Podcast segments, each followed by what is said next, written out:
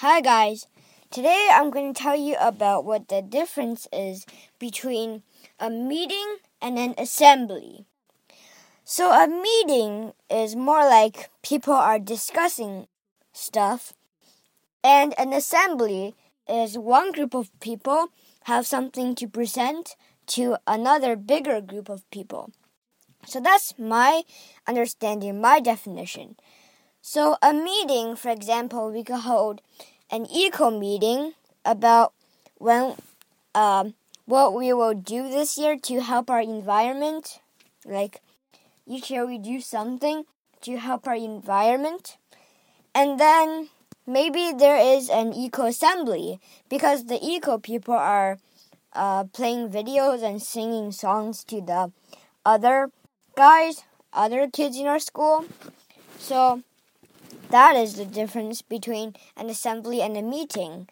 And I'll give you a few, a few more examples. So the assem so I'll give you a few questions too. So the government they hold like they hold gatherings and is it called as a meeting or an assembly? Like most of the time when they mm, sort of get together and talk about stuff? Is it an assembly or is it a meeting? So I'll give you a few seconds to think. So, uh, assume you think you thought about it. So the answer is it's a meeting because they don't really know. They're trying to come up with, uh, like, uh, an, an answer or a solution to something but in assembly, they have like um, a purpose and they want to show you something. So that's the main. So that's the main difference. And I'll give you another, uh, another thing. So, mm, let me think about it.